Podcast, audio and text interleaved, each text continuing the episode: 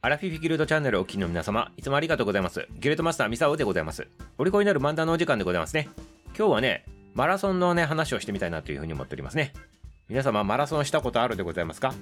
いや、マラソンをきちっとね、走り切った人はね、少ないと思うんでございますね。まあ、陸上競技やって、ちょっと長距離やってる人はね、走ったことあるのかもしれないでございますけど、まあ、一般の人たちはどうなんでございましょうかね。まあ、そのマラソンでございますけど、世界陸上とかね、オリンピックではね、まあ、おなじみのね、花形競技になっております。はい、このマラソンについてでございますね。はい、なぜね、この話をするのかって言ったら、今日マラソンの日だからでございまして、何をもってマラソンの日なのかと。はい、よくぞ聞いていただきましたね。ちょっと時代をね、遡ってくださいませ、皆様の頭の中で。はい、めちゃめちゃ遡るんでございますよ。2000年以上ね、遡っていただいてね、紀元前450年でございます。なので、2500年ぐらいちょっと遡ることになるんでございますけど、まあ、紀元前450年のね、昔の今日の日でございまして、この頃ね、アテネとね、ペルシアがね、戦争しとったのでございますね。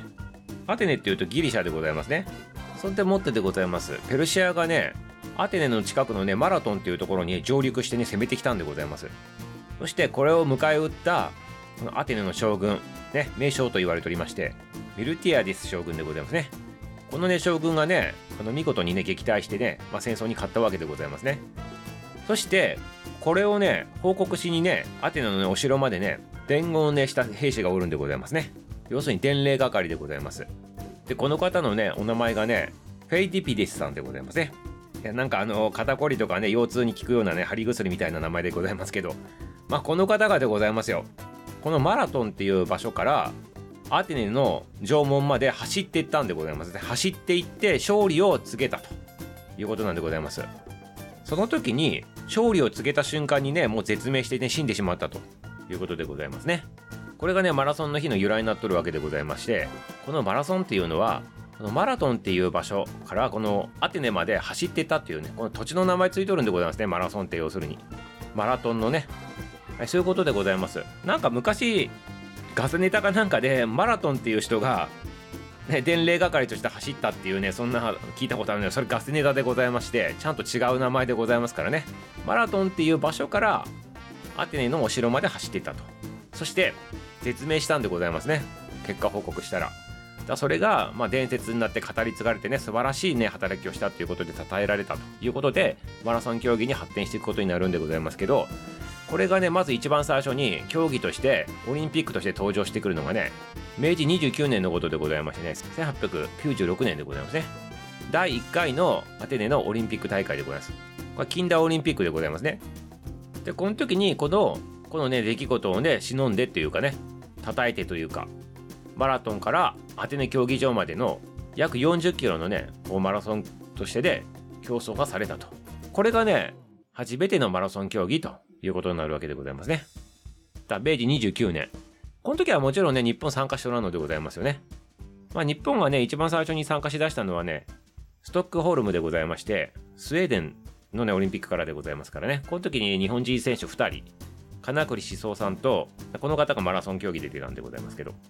で、もう一人 100m、ね、200m と出たということでございます。2人で陸上選手出たんでございますね。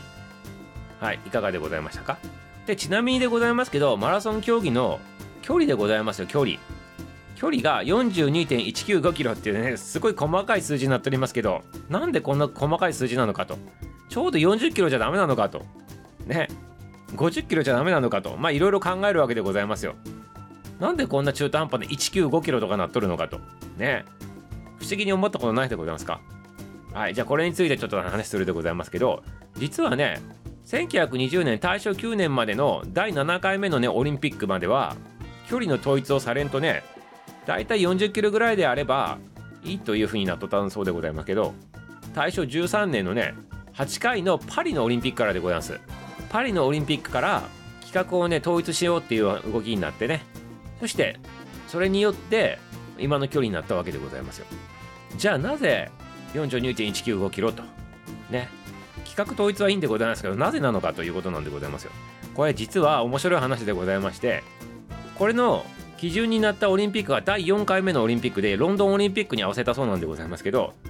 この時に42.195キロなっとったそうでございましてでなぜそんなに細かい話になったのかと言ったら日本人の感覚でいうとキロ使うでございますから、まあ、細かくなるっていうのもあるんでございますけどでも最初ね26マイルというね設定しとったそうでございますね。ロンドンオリンピックでも。